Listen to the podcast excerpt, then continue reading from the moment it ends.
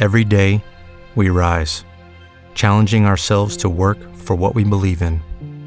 At U.S. Border Patrol, protecting our borders is more than a job, it's a calling. Agents answer the call, working together to keep our country and communities safe. If you are ready for a new mission, join U.S. Border Patrol and go beyond. Learn more at cbp.gov/careers. What if you could have a career where the opportunities are as vast as our nation, where it's not about mission statements, but a shared mission?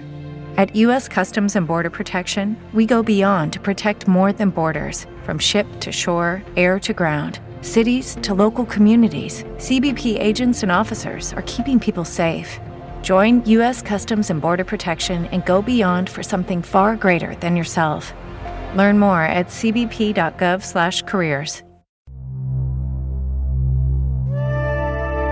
Equilibrio entre alma, mente y cuerpo. Bienvenidos a Sanamente, la cita con el bienestar. Dirige Santiago Rojas.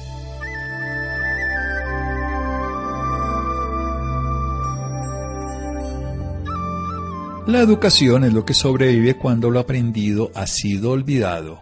Skinner.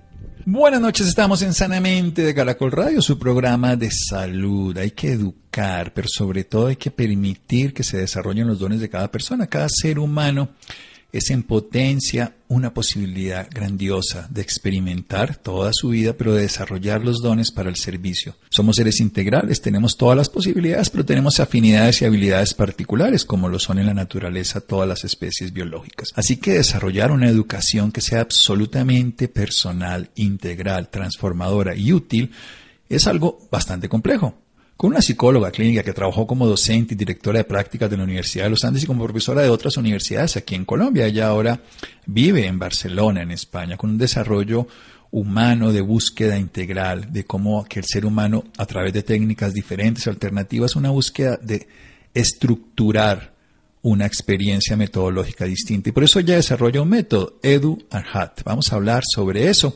Este método ha generado ya transformación en 12 países de tres continentes. Ella es Ana María Vargas Vela. Doctora Ana María Vargas, buenas noches y gracias por acompañarnos. Buenas noches, Santiago. Muchísimas gracias a ti por invitarnos. Bueno, ¿qué es aprender? Una pregunta que generalmente decimos vamos a aprender, pero, pero ¿qué es eso? ¿Qué significa para una psicóloga educadora esto de aprender? A ver, desde donde yo lo veo es eh, la acción de poder ir mm, tomando elementos del entorno que generalmente en el ser humano son a través de nuestros sentidos, que, es lo que nos permite percibir.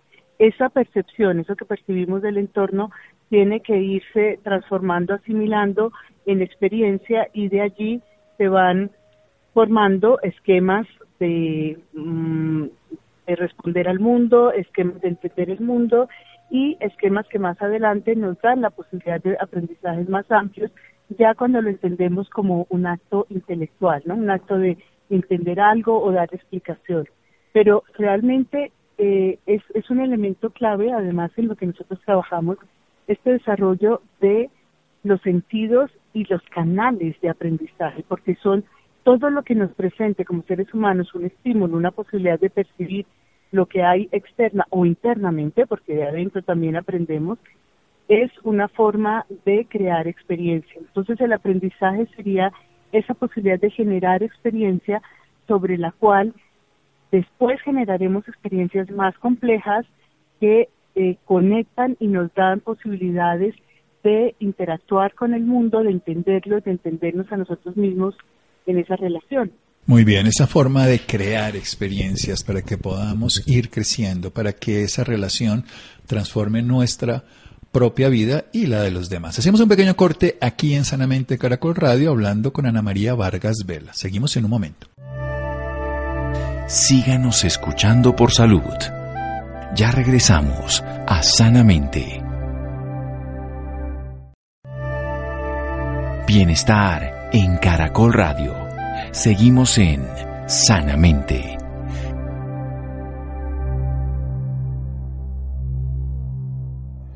Seguimos en Sanamente de Caracol Radio, psicóloga, ha sido docente y ha desarrollado una metodología, Edu Arhat. Ella lo ha generado como una aplicación específica para aprender, esa forma de crear experiencias transformadoras, de ir modificando la forma en que vivimos la vida, ir creando algo desde la vivencia, no solo desde la teoría y el conocimiento y lo cognitivo, sino lo afectivo, lo emotivo, lo relacional, y que eso permita el desarrollo integral de un ser humano para interactuar inicialmente con uno mismo, autoconocimiento, con el entorno, con la sociedad y con la vida. Entonces, ¿qué es educar? Una cosa es aprender, ahora hablemos del otro lado, ¿qué es educar? Del otro lado sería dar las posibilidades a ese ser humano, tú lo planteas muy claramente al principio, Santiago, que es eh, que tiene tantos potenciales, tantas cosas por desarrollar, es darle la posibilidad de que eso se desarrolle crear un entorno adecuado para que los estímulos y lo que llega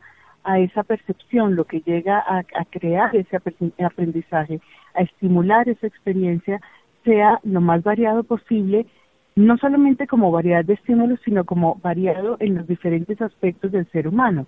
Porque si nos enfocamos solamente en que aprenda eh, los colores, pues no va a aprender las formas. Entonces, hay que, hay que eh, darle las posibilidades a esa experiencia de aprendizaje, de autotransformarse, de irse creando y recreando en esa interacción con el mundo y la educación es la que puede crear los ambientes, dar las posibilidades y una cosa clave que ha sido fundamental en toda la línea de desarrollo de esta metodología es poder entender que esos procesos y esas experiencias son diferentes en las diferentes etapas de la vida.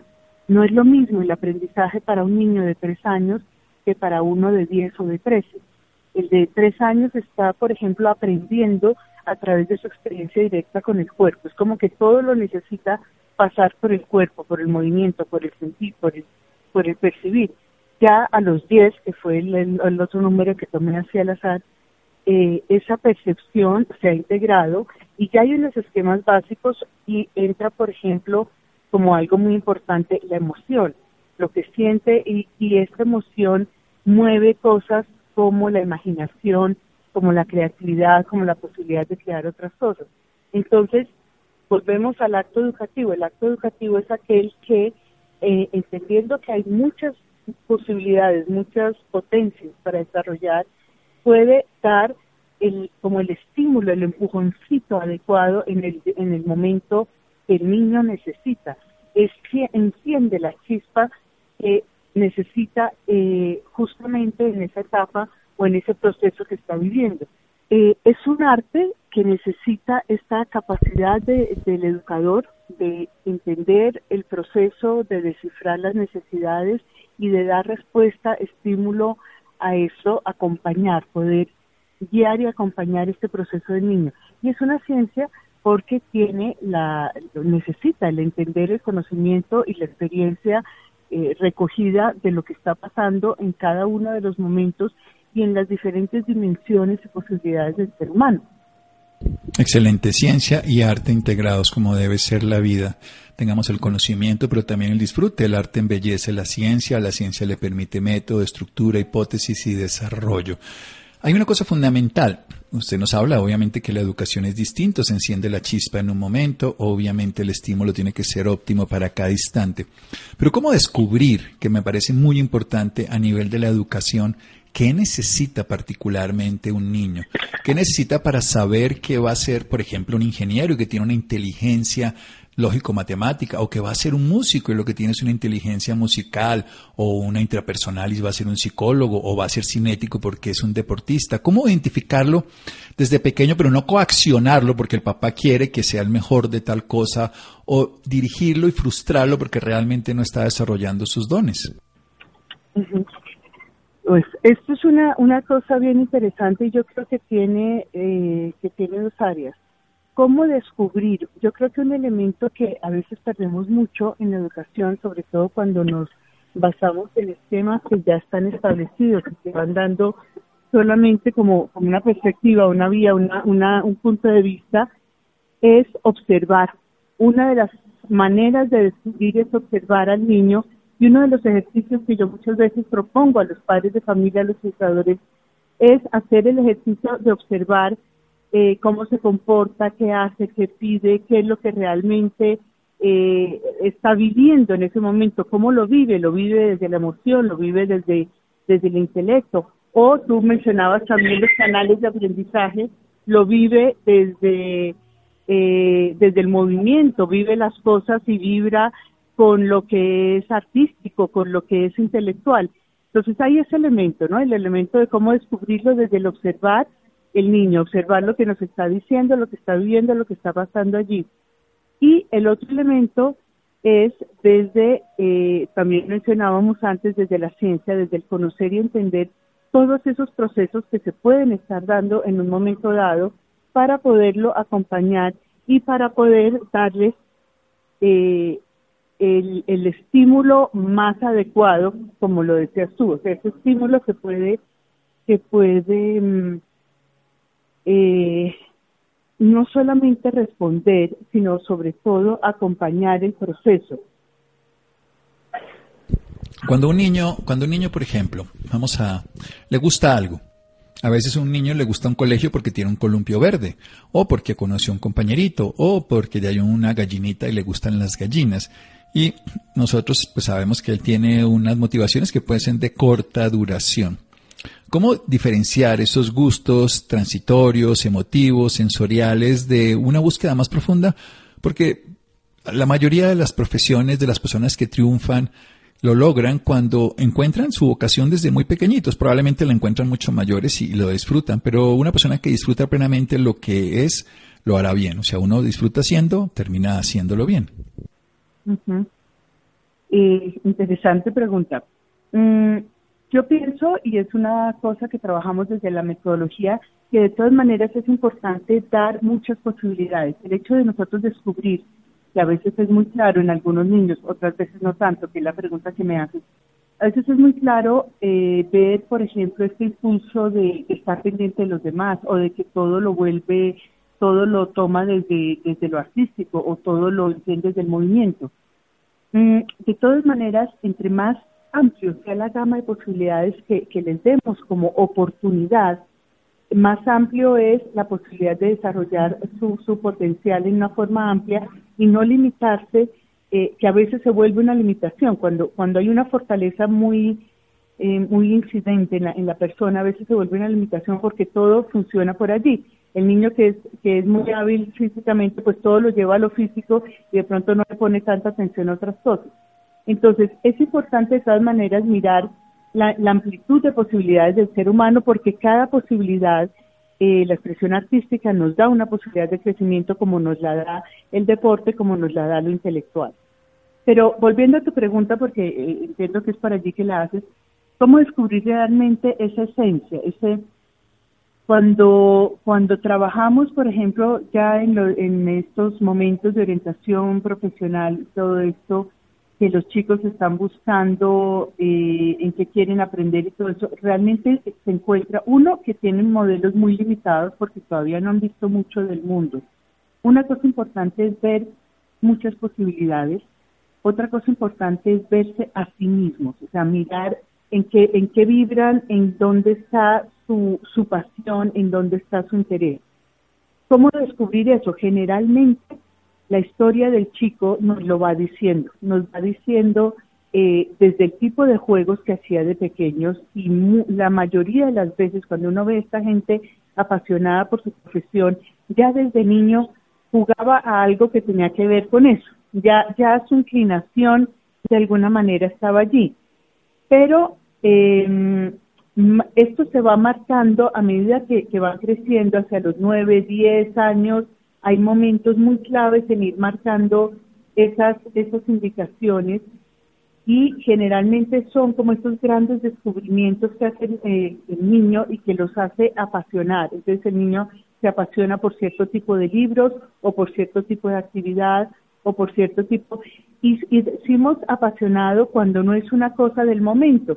De pronto un día fue jugó básquet y le encantó y pasó delicioso, quiere seguir jugando básquet, pero a los dos meses ya lo abandonó porque no, no, no tiene ese, ese impulso apasionado allá adentro. Entonces es importante acompañarlos en su descubrimiento pero también darle la oportunidad, uno, de que, de que sean consistentes, porque esto les ayuda inclusive a desarrollar voluntad, pero también de ir descubriendo dentro de las miles de posibilidades qué es eso que los mueve desde muy adentro. Y no lo va a descubrir uno como una carta que les hacen de un día para otro, así como diciendo es esto, sino en esto que los, que los va apasionando, que los va involucrando, que los va, ahorita por ejemplo pienso eh, en, eh, en, mi hijo, cuando él dijo eh, quiero ser arquitecto, eh, pensaba, claro, él cuando viajábamos en todos los sitios, él sabía qué edificios importantes había, qué puentes se quería ir a conocer, que, o sea, ya había algo en él, en impulso más allá de lo, de, de lo rico viajar, había algo que estaba manifestando esa pasión por, por algo que era la construcción y la arquitectura. Pero generalmente uno lo descubre mirando un poquito para atrás. Entonces, quitémonos un poco la, la, tenemos la posibilidad de experimentar muchas cosas porque la vida es experiencia y toda experiencia los va a enriquecer sin, sin el ansia de encontrar qué es lo que tiene que hacer sino más bien permitiendo que después ellos hagan esta introspección, a medida que van creciendo, hagan su propia introspección de ir encontrando, es por aquí, es por allá, esto, esto me ha apasionado desde, desde hace mucho y aquí encuentro algo que me impulsa, que esa chispa se encendió y sigue encendida. Bueno, doctora, doctora Ana María, vamos a hacer un pequeño corte para desarrollar completamente esa idea, para que esa chispa siga encendida. Estamos hablando con una psicóloga que nos está mostrando esa metodología Edu Arhat, ese método integral que se aplica con resultados diferentes pero maravillosos en 12 países. Nos está explicando este sentido del aprendizaje y la enseñanza. Seguimos en Sanamente de Caracol Radio. Síganos escuchando por salud. Ya regresamos a Sanamente. Bienestar en Caracol Radio. Seguimos en Sanamente.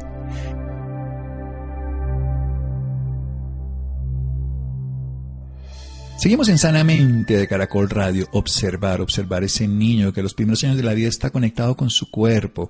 Observarlo desde la atención simple de sus gustos, condiciones, capacidades, a través de la ciencia y el arte. Una ciencia que conoce, entiende, comprende y desarrolla.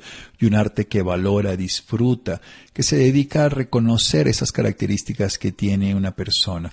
Obviamente busca esas necesidades, pero lo más interesante es que guía y acompaña el desarrollo. Precisamente quiero que nos cuente un poquito de esto de Edward Hatton, que usted nos ha contestado desde esa visión, desde la, visión de poder aprender, de llenarnos de un conocimiento que nos permite interactuar con el mundo y de poder educar, que es desarrollar esos dones, esas potencialidades con el estímulo apropiado en el momento apropiado para que se encienda la chispa propia. Sí, lo que ha buscado esta metodología es justamente hacer ese acompañamiento, primero desde entender un ser humano eh, holístico, integral, con todas sus dimensiones con todos sus potenciales, con todas sus posibilidades.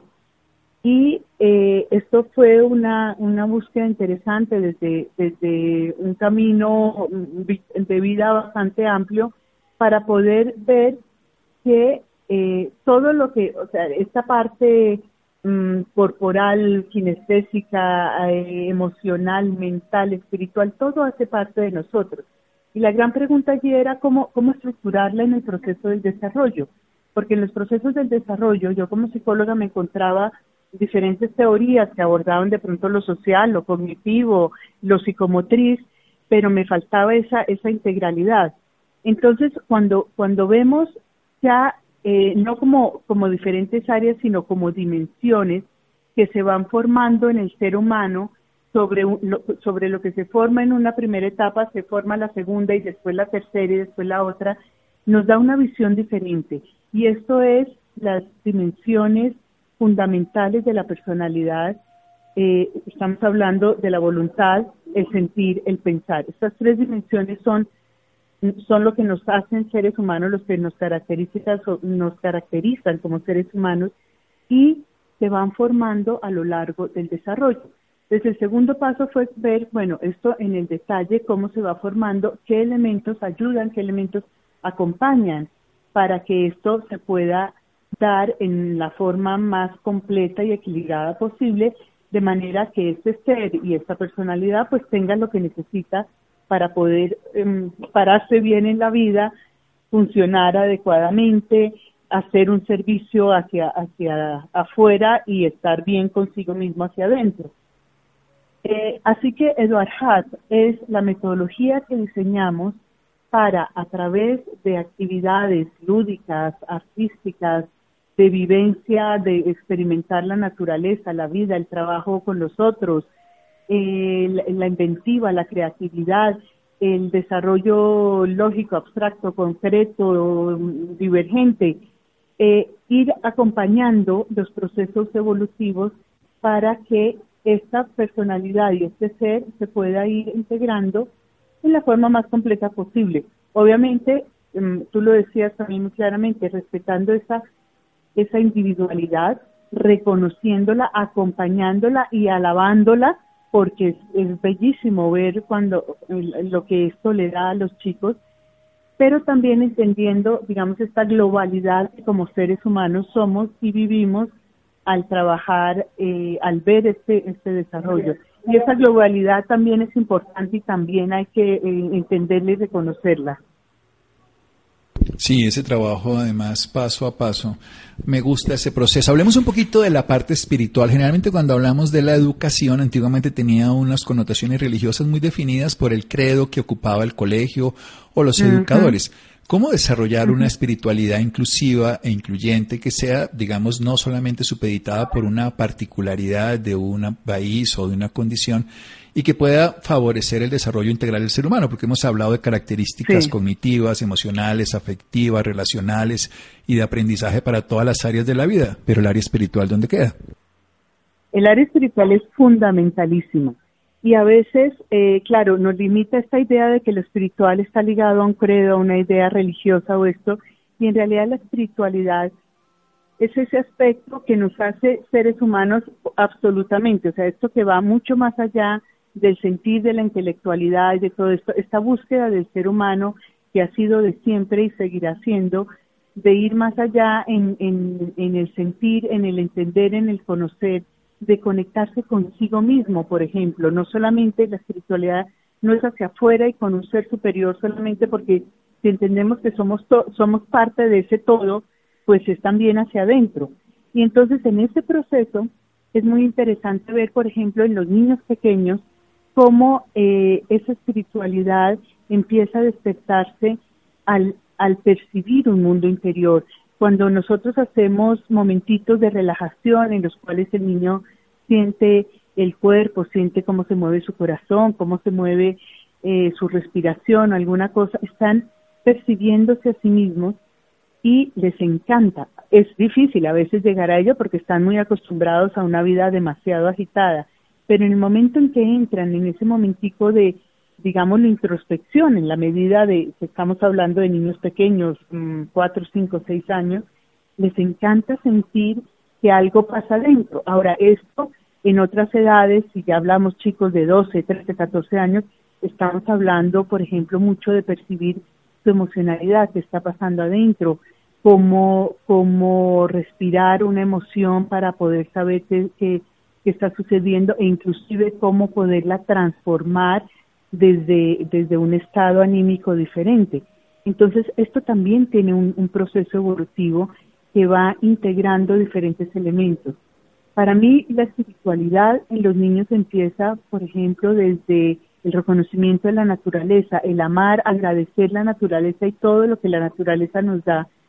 Si entendemos nuevamente que esa espiritualidad es concebirnos como un todo, con un cosmos, un universo, unos, una cantidad de seres que algunos los percibimos directamente y otros no, estas interacciones les dan a los niños una vivencia muy profunda de espiritualidad. Y a veces mm, yo veo a los chicos, por ejemplo, contemplando una flor, que puede ser profundamente espiritual cuando yo entro en comunión con esa belleza que me está expresando la flor y luego lo puedo vivir de otra forma, lo puedo vivir de como una experiencia artística, entonces lo vuelvo una, una pintura, lo vuelvo un dibujo, lo puedo vivir como una experiencia que estimula mi observación o mi, o mi aspecto intelectual y entonces dibujo detallitos de esa flor. Pero es un poco entender que lo espiritual es inherente del ser humano y lo, lo podemos vivir siempre y en todo, en todo momento si le damos esa dimensión, esa la vivencia de esa dimensión que no es solamente, eh, por ejemplo, la expresión del color, sino, sino toda la, la belleza y la expresión de vida y de maravilla que hay en una flor una flor. Si esa es la simbología más bella de la vida, florecer, como pueden hacer precisamente las mujeres en la segunda primavera y nos dirían en Oriente, siempre dar lo mejor de cada uno. ¿Y cómo se aplica en la práctica este método? ¿Quién puede acceder? ¿Cómo se pueden relacionar? ¿Un docente, un alumno, un niño, un padre, en fin? A ver, hay varias formas. Nosotros trabajamos desde, desde los educadores, padres o docentes, eh, dando esta, eh, digamos, estas bases científicas del desarrollo, de cómo se está entendiendo de las diferentes etapas y la metodología de cómo llevar este apoyo, de cómo acompañar, estimular, propiciar este, este desarrollo. Esto está muy claramente mm, definido establecido en el, en el libro que sacó ahorita la segunda edición, Bases para el Desarrollo Integral.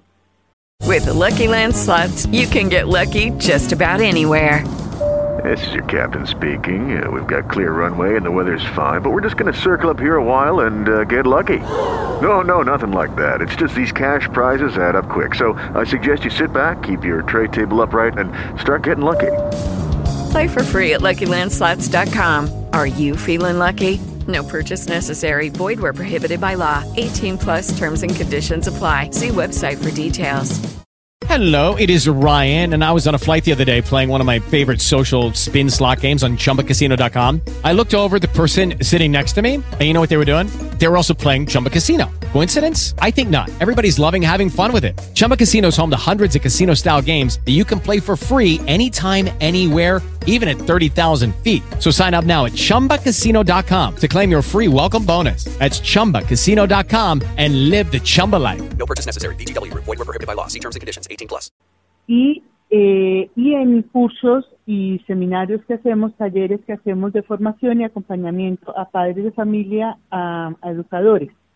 La otra experiencia es la de los chicos. La de los chicos la hacemos a través de talleres vivenciales. Ahorita hemos tenido que recurrir a mil recursos para tratar de, llegar desde la virtualidad a eso, pero definitivamente eh, la, vivencia, la experiencia directa, pues es el elemento más enriquecedor allí eh, de mm, ir acompañando el proceso, como decíamos antes, experiencias eh, lúdicas, artísticas, de trabajo en grupo, mucha experiencia con la naturaleza, con, con, la vida alrededor, de, inclusive de proyectos científicos. Esto va, pues según la edad, la experiencia varía mucho por, porque pues es lo que, lo que el grupo está necesitando.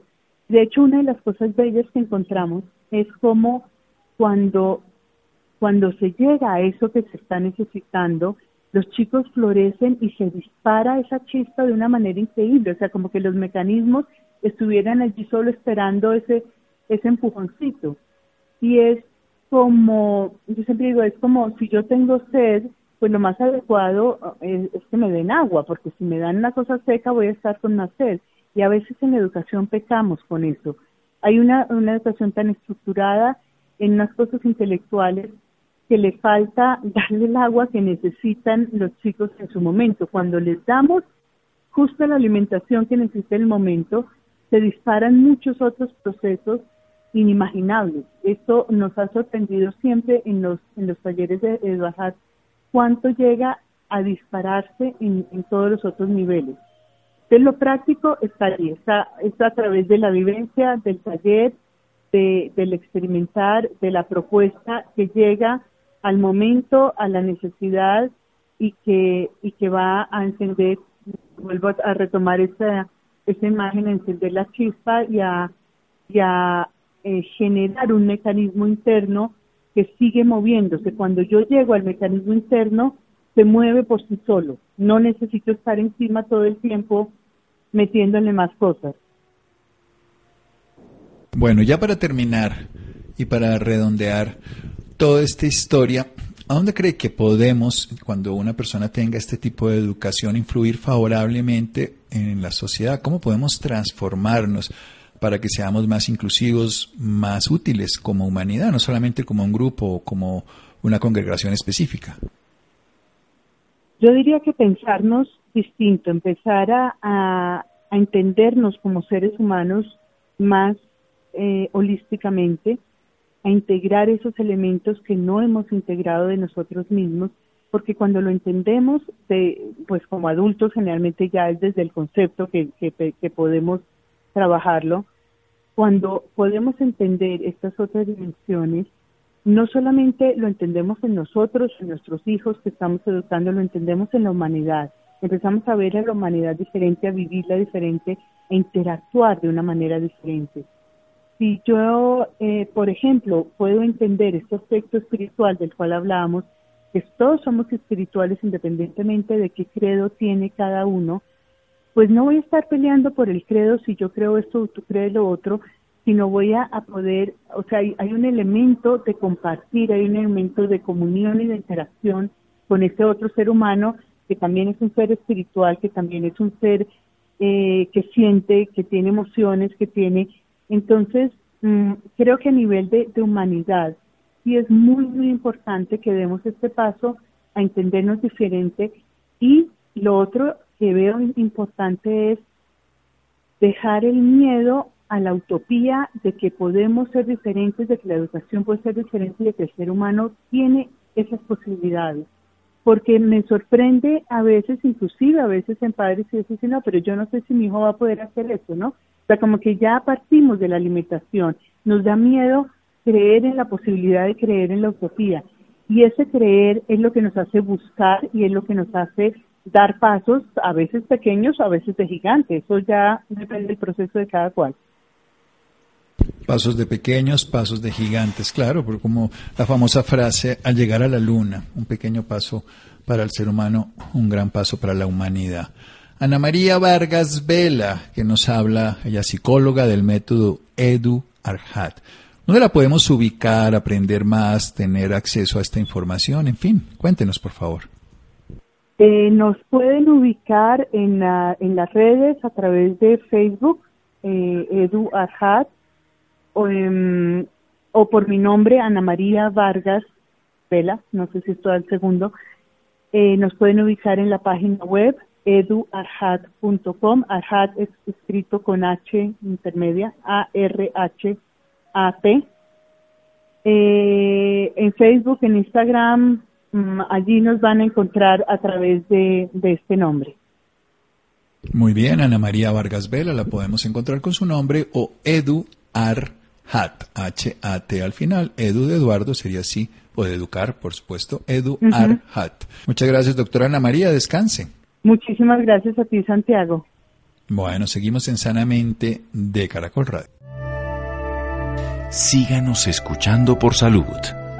Ya regresamos a Sanamente. Bienestar en Caracol Radio. Seguimos en sanamente.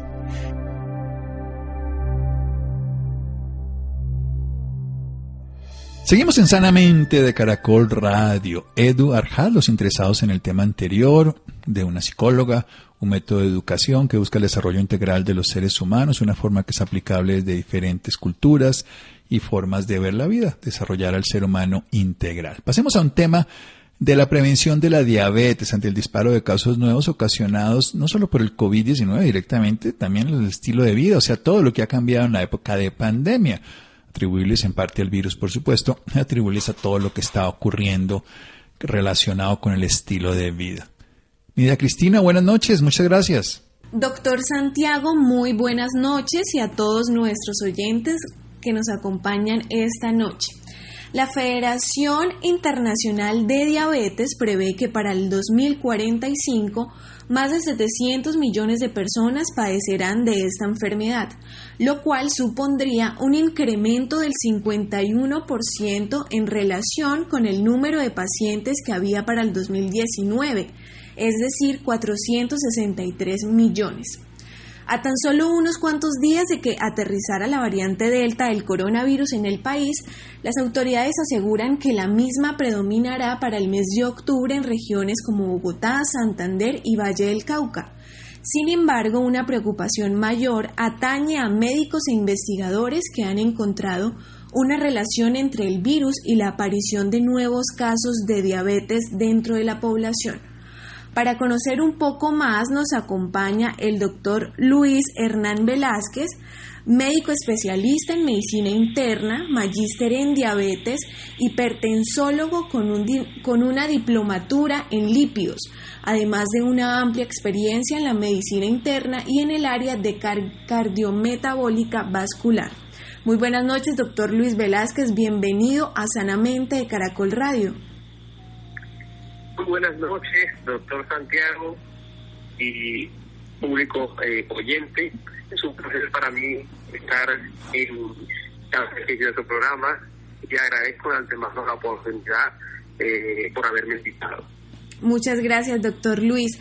Pero para contextualizar y entender un poco lo que está sucediendo eh, qué es la diabetes y cómo se puede desarrollar en nuestro cuerpo. Bueno, eh, Santiago, sí, evidentemente existen varias clases de diabetes. Las más conocidas son la diabetes mellitus tipo 1, que no es más que un desorden en donde las células de tu cuerpo atacan a las células del páncreas, que es el órgano que produce la insulina produciendo de esta manera una alteración en el metabolismo del azúcar. Es decir, la elevación de los niveles de la glucosa. Este tipo de diabetes tipo 1 se presenta más comúnmente a temprano, es decir, en momentos de la infancia, y se ve muy ligado a situaciones eh, de estrés, a infecciones virales, eh, etcétera el otro tipo de diabetes mellitus que es conocida, que es la diabetes mellitus tipo 2.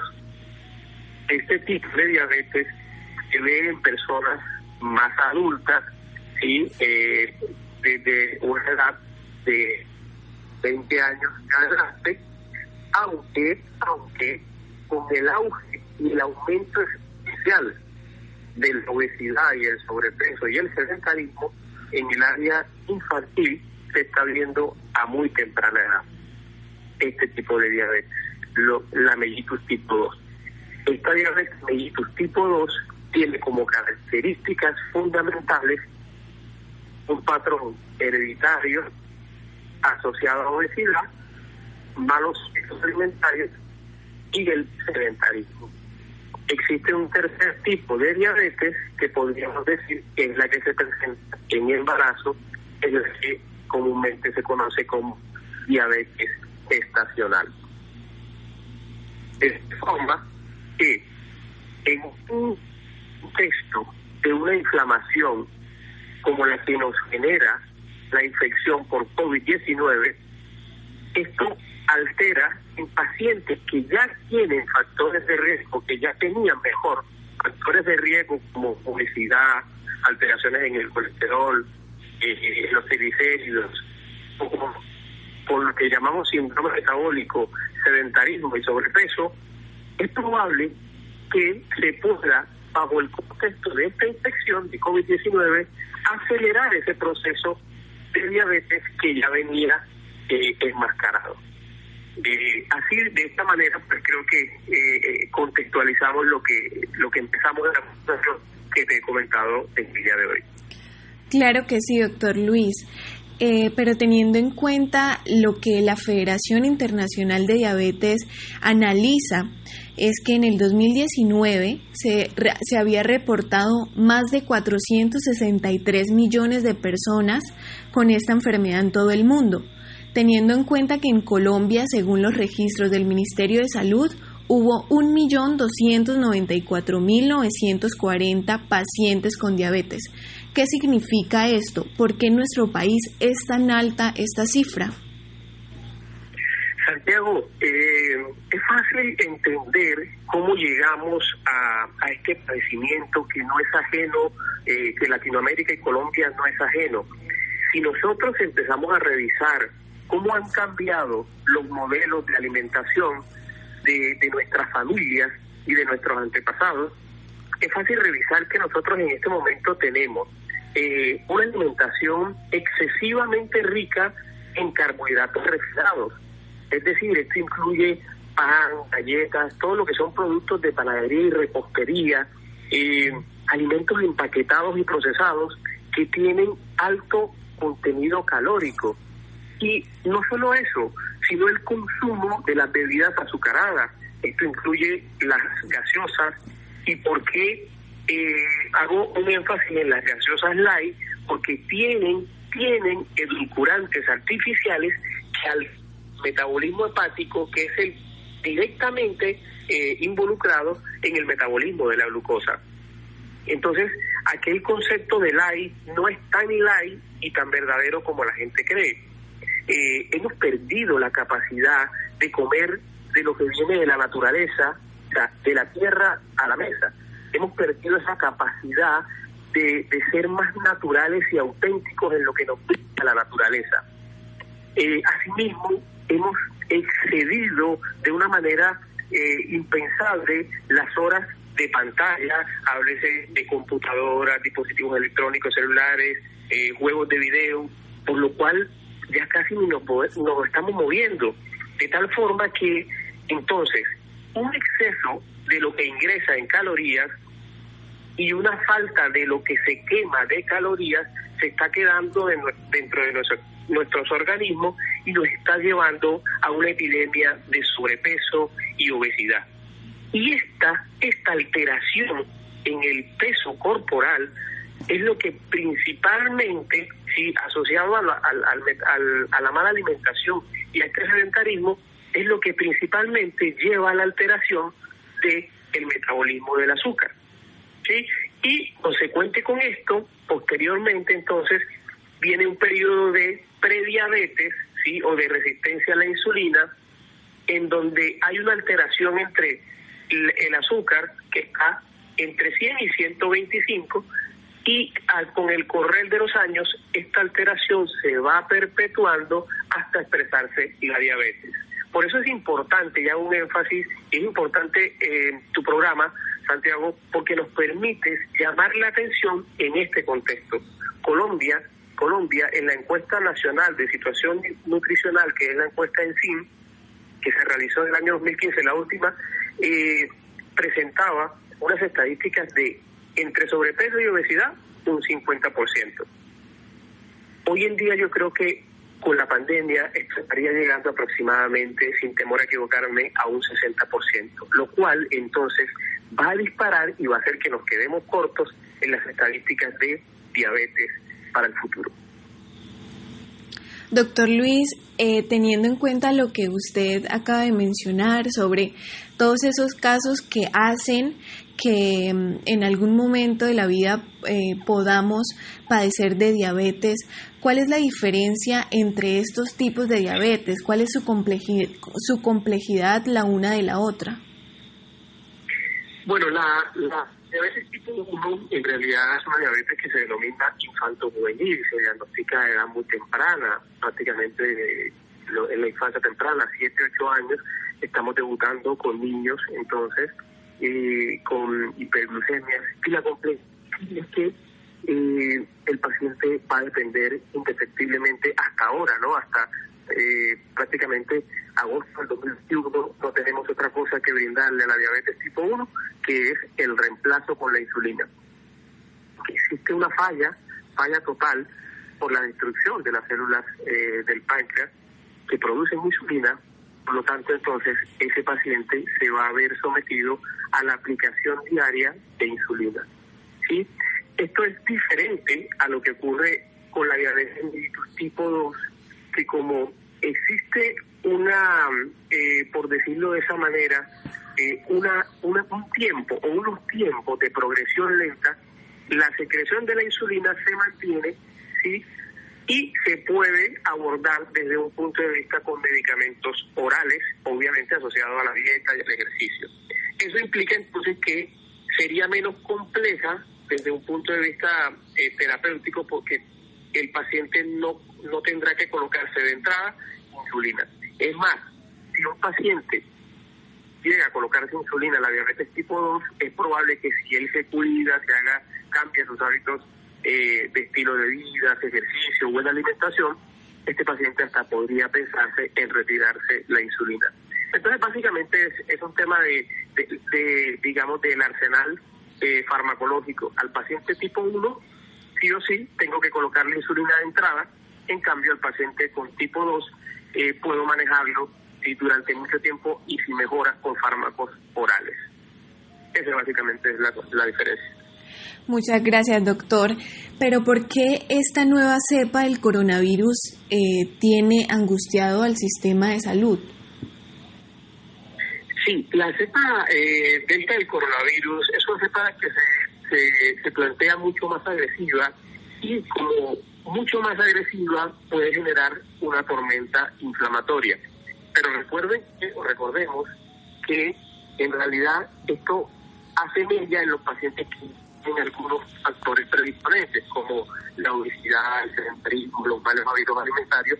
Entonces, en ese tipo de pacientes que ya viene con una carga, sí, con una carga, digamos, inflamatoria, porque recordemos que la obesidad es una eh, inflamación per se.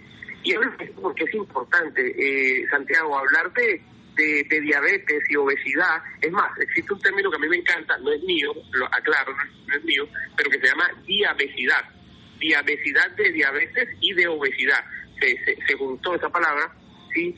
Y es, y es interesante porque es entender que se la, la génesis de la diabetes tipo 2 está involucrada en una alteración de, la, de, los, de las células grasas por la obesidad entonces es entender que la cepa delta, que es mucho más agresiva, si ya, ya, encuentra un paciente inflamado por la obesidad, le generará un mayor trastorno en el metabolismo del azúcar. ¿sí? Entonces, de esta manera, eh, ah, eh, perpetuará o complicará el estado de ese tipo de pacientes. Ahí está el riesgo de esta cepa. Esta situación eh, actualmente es lo que pasa en el mundo entero y pues ante el desconocimiento de la mayoría de personas acerca de esta enfermedad, doctor Luis, ¿qué recomendaciones tiene para nosotros? ¿Cómo conservar una buena salud y prevenir la aparición de diabetes? Independientemente, Santiago, de la pandemia actual que estamos viviendo a nivel mundial, eh, yo creo que las recomendaciones son claras. Primero sería eh, establecer unos buenos hábitos eh, saludables. Aquí incluimos eh, la actividad física diaria. Colombia es un país que se ha vuelto muy sedentario. y no solo Colombia, Latinoamérica se ha vuelto muy sedentario. Es decir, tratemos de, en vez de usar, en vez de usar el ascensor, usemos las escaleras en nuestros edificios, si vivimos en edificios. Si nosotros tenemos un transporte, tratemos de bajarlo una, una o dos cuadras antes para caminar, ¿sí? Porque a veces estamos sentados todo el día y ahora mucho más desde la modalidad virtual del teletrabajo, ¿no? Segundo, volvámonos por favor más a la alimentación natural, a no tantos alimentos procesados. Insisto en esto porque está pendiente la aprobación, ¿no? En el Senado de la ley de, de, etiquetado, ¿no? Estamos eh, prácticamente a esperar que salga la ley. Eh, y eso en realidad es importante, es importante volver a consumir alimentos naturales, de la tierra a la mesa prácticamente. ¿sí? Evitar esas harinas refinadas, todo lo que viene en paquete ya tiene un, alto contenido calórico de carbohidratos y de azúcar. Eh, tercero, aumentar el consumo de las frutas y vegetales. Cuarto, no consumir ninguna clase de bebida azucarada y esto incluye jugos, jugos de frutas, incluso jugos naturales. Incluso hago la salvedad de no consumir jugos de fruta, porque ya la fructosa que viene en la fruta cuando se licúa, o sea que es el azúcar de la fruta, eh, eleva los niveles de azúcar. Entonces es mucho mejor comerse la fruta entera porque nos está aportando los micronutrientes de la fruta y la fibra. Quinto, tener un sueño regular entre 7 y 8 horas. Está demostrado y ya está estudiado, hasta muchos, muchos estudios eh, revelan que el tener una buena regulación del sueño sobre todo irse a acostar a la misma hora todos los días, va a hacer que tu secreción de, las, de hormonas como melatonina, insulina, adrenalina, cortisol, ¿sí? Te, eh, empiecen a tener una buena regulación. Estas hormonas son las directamente implicadas en la regulación del metabolismo del azúcar. Eh, sexto, tener un buen manejo del estrés. Tener un buen manejo del estrés con una, una buena respiración, una buena tranquilidad, es factor directamente proporcional para prevenir, asociado a los otros cambios en el estilo de vida, el riesgo de una diabetes mellitus tipo 2. Obviamente, no olvidarnos de las medidas eh, de prevención eh, que nos hablan eh, todos los medios de salud, el Ministerio Nacional, el aislamiento, la higiene de manos, el uso de la mascarilla o tapabocas, que es muy importante, y obviamente la vacunación. Así es, doctor Luis, mantener una buena salud con alimentación, actividad física, por pequeña que sea, nuestro cuerpo realmente lo agradecerá. También tener en cuenta esos niveles de estrés que a diario muchas personas mantenemos, tratar de controlarlos y de buscar minutos de nuestro día en el que podamos relajarnos un poco. Doctor Luis, muchísimas gracias por darnos a conocer este tema que a todos nos interesa realmente y por las recomendaciones que debemos poner en práctica. Gracias Santiago, gracias nuevamente. Eh, espero que haya sido de utilidad estos consejos, la verdad, y estimulo a todos los eh, los organizadores de, este tipo de, programas que la verdad son importantes para Colombia y el mundo entero. Muchas gracias. Muchas gracias, doctor Luis. Doctor Santiago, muy buenas noches y a todos nuestros oyentes les deseo una feliz noche. Gracias, Nidia Cristina. Muchas gracias a Laura a Fernanda, gracias a Ricardo Bedoya, muchas gracias a Freddy. Quédense con la voz en el camino con Ley Martin, Caracol piensa en ti. Buenas noches.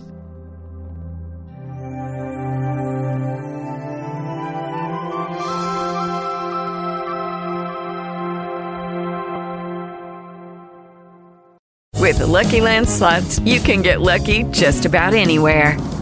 This is your captain speaking. Uh, we've got clear runway and the weather's fine, but we're just going to circle up here a while and uh, get lucky. No, no, nothing like that. It's just these cash prizes add up quick. So I suggest you sit back, keep your tray table upright, and start getting lucky.